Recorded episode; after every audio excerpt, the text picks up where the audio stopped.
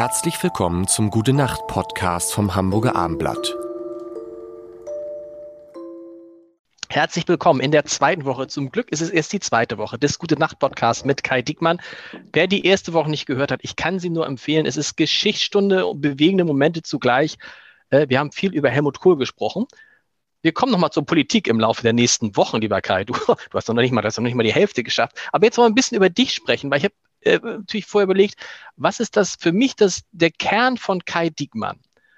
Und was ist der Kern von Kai Diekmann? Für mich ist dieses sich ständig neu erfinden. Liege ich damit richtig, dass du ein Mensch bist, der sich ständig neu erfindet? Und wenn man denkt, äh, so jetzt, so ist er, dann ist er auf einmal wieder ganz anders? Ähm, der Kern ist vielleicht neugierig sein und dann das Glück gehabt zu haben, sich auch immer wieder neu erfinden zu dürfen.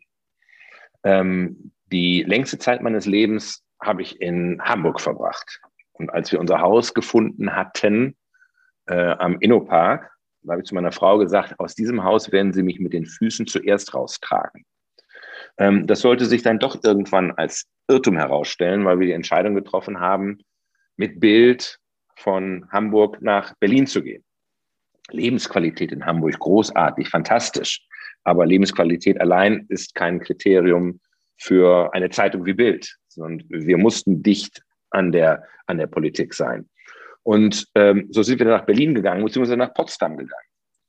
Und äh, waren auf einmal gezwungen, uns hier auch dann natürlich wieder komplett zu erfinden, weil es war nicht nur der Wechsel von einer Stadt in die andere, sondern von West nach Ost äh, in eine Gegend, die strukturell zwar schon erschlossen, aber doch schon erheblich anders war, als es ist, wie wenn man von äh, äh, Hamburg nach Bonn oder nach München wechselt.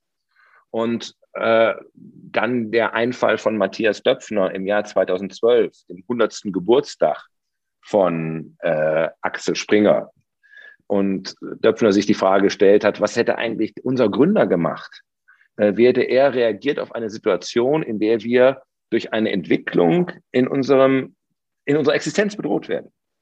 Und seine Antwort gewesen ist, also er wäre dorthin gegangen, an den Ort, von wem aus alles die Veränderung kommt. Das Silicon Valley, die Digitalisierung.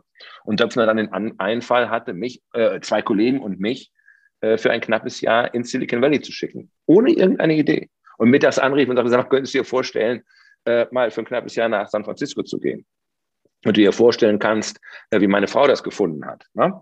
Vier Kinder. Als ich dann nach Hause gekommen bin und gesagt habe, du, der Matthias, der hat eine tolle Idee gehabt. Ich soll mal für ein Jahr nach San Francisco gehen. Wie findest du das denn?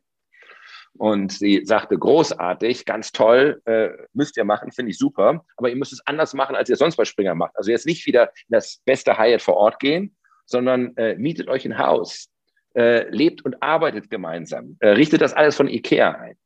Das war eine super Idee. Die kam dann auch wieder äh, äh bei MD gut an, weil die Geschichte ließ sich auch gut erzählen und gut verkaufen. Wie innovativ, wie cool und sonst irgendwas.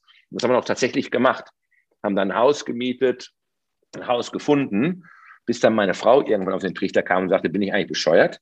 Der Kerl geht für ein Jahr nach Kalifornien und ich sitze hier äh, äh mit vier Kindern alleine, kommt gar nicht in Frage. Ich gehe natürlich mit nach Kalifornien, was sie dann auch getan hatte, nur da hatten wir bereits unser Haus.